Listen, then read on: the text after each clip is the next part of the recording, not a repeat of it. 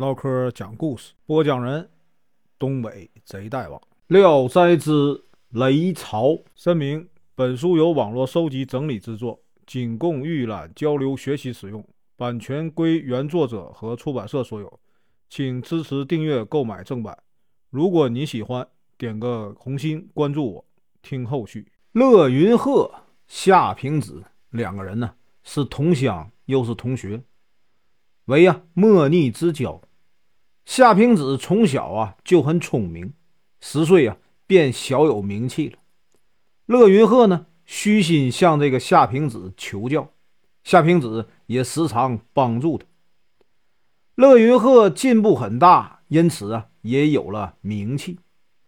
但这个乐云鹤和夏平子在科举考场上都很不幸，每次参加科考都以。落榜告终。不久啊，夏平子染病身亡，家里呢贫穷无力啊，置办丧事。乐云鹤挺身而出，为他一手操办。乐云鹤还经常啊接济啊夏平子留下的妻儿，每逢得到啊一升半斗的粮食啊，就两家平分。夏平子的妻儿呢，全靠他救济才得以活下来。于是啊，士大夫。都啊敬重他的为人，但这个乐云鹤家中呢，田产本来就不多，又要维持夏平子一家生计，家境啊每况愈下。乐云鹤叹息呀，像平子那样有才华的人士，都一生啊碌碌无为而死，又何况我这样平庸的人呢？人生啊，应当及时行乐。一年到头这样凄凄惨惨的活着，恐怕等不到啊功成名就、为国效力就葬身呢沟壑了，实在是白活了一辈子。我还是早早的改变主意吧。于是他呀不再念书，而去经商。经营半年之后呢，居然家境达到了小康。一天呢，他在南京的一个旅社里住宿。见旁边有一个瘦高的男人，筋骨隆起，神色黯然，面带忧伤的在他的左右啊徘徊。乐云鹤问：“你想吃点东西吗？”那个人不说话。乐云鹤便将这个饭碗呢推到他的面前，让他吃。那人呢立刻用手啊抓着就往嘴里送，一下子就吃完了。乐云鹤又要了够两个人吃的东西。那人呢也吃完了，然后呢，乐云鹤又让店主切上猪肘子和满满的一盘呢蒸饼。那人又吃完了，那人一口气呀吃了好几个人的饭菜，才把肚子填满。他向乐云鹤道谢说：“我已经有三年呢没有像这样饱餐过了。”乐云鹤说：“像你这样一位壮汉，为什么落魄到这种田地呢？”那人说：“我犯下了。”弥天大罪呀，受了惩罚，无法说出口。乐云鹤问他住在哪里，他竟说：“我呀，地上无屋，水上无船，早晨在乡村，晚上在城里，居无定所。”乐云鹤整好行李要走，那人跟在后面呢，恋恋不舍。乐云鹤与他告别，他说：“你呀，将有大难，我愿为你呀效力而报你的恩赐。”乐云鹤听了，感到很惊讶，便带他一同走。路上呢，乐云鹤招呼他吃饭，他推辞说：“我一年呢，只吃几顿呢，就够了。”乐云鹤越来越发觉很奇怪。第二天，乐云鹤载着这个货物渡江时，忽然起了风暴，满载的货物的船呢翻了，乐云鹤和那个人也掉进江中。不久，风平浪静。那个人背着乐云鹤上了别的船，自己呢又跳进水中，拖来一条小船，扶乐云鹤上去，吩咐乐云鹤躺在船里不要动。然后那人呢入水，把乐云鹤的货呀捞出来，扔在啊船上。这样几上几下，终于啊把乐云鹤的货全部捞了上来。乐云鹤感激地说：“呀，你救了我这条命就够了。”我哪里奢望你还把货物都帮我捞上来？他数点货物，一样也不少，更加的欢喜，把那人呢看成神明。乐云鹤正要开船，那个人告辞要走。乐云鹤苦苦的哀求啊，那人呢留下与这个乐云鹤一同乘船呢过江。乐云鹤笑着说：“这次啊大难，只丢失了一只金簪，真是万幸啊。”那人一听就要跳江寻找，乐云鹤正想阻拦，他已跳进了江中。一会儿，那人呢笑着从水里出来，把金簪呢交给乐云鹤，说：“幸亏啊，没有辜负你的期望。”江上的人呐，无不惊奇。乐云鹤和那个人一同回家，朝夕相处。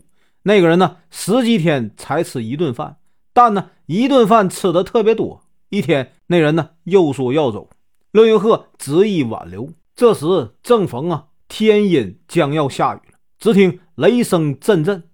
乐云鹤说呀：“云间是什么样子？雷声又是怎么回事呢？如果能上天看看。”可能就会知道了。那人说：“你想上云端游玩吗？”不一会儿，乐云鹤就感到十分的困倦，伏在这个床上啊，好像睡着了。他觉得身体轻飘飘的，好像不在床上。他睁眼一看，自己已身处一片白茫茫的云雾之间，大朵大朵的白云呢，如这个棉絮一般在身边飘过。乐云鹤吃惊地站了起来。感觉到一阵眩晕，就像啊坐在船上一样。乐云鹤又用脚啊往下踩，软绵绵的，似乎啊不着地。他抬头看看，星星就在眼前。他怀疑自己是在做梦，仔细的看看那些星星，都啊镶嵌在天上，好像啊嵌在啊莲蓬中的一颗颗莲子，大的像那个大缸，中等的像那个小缸。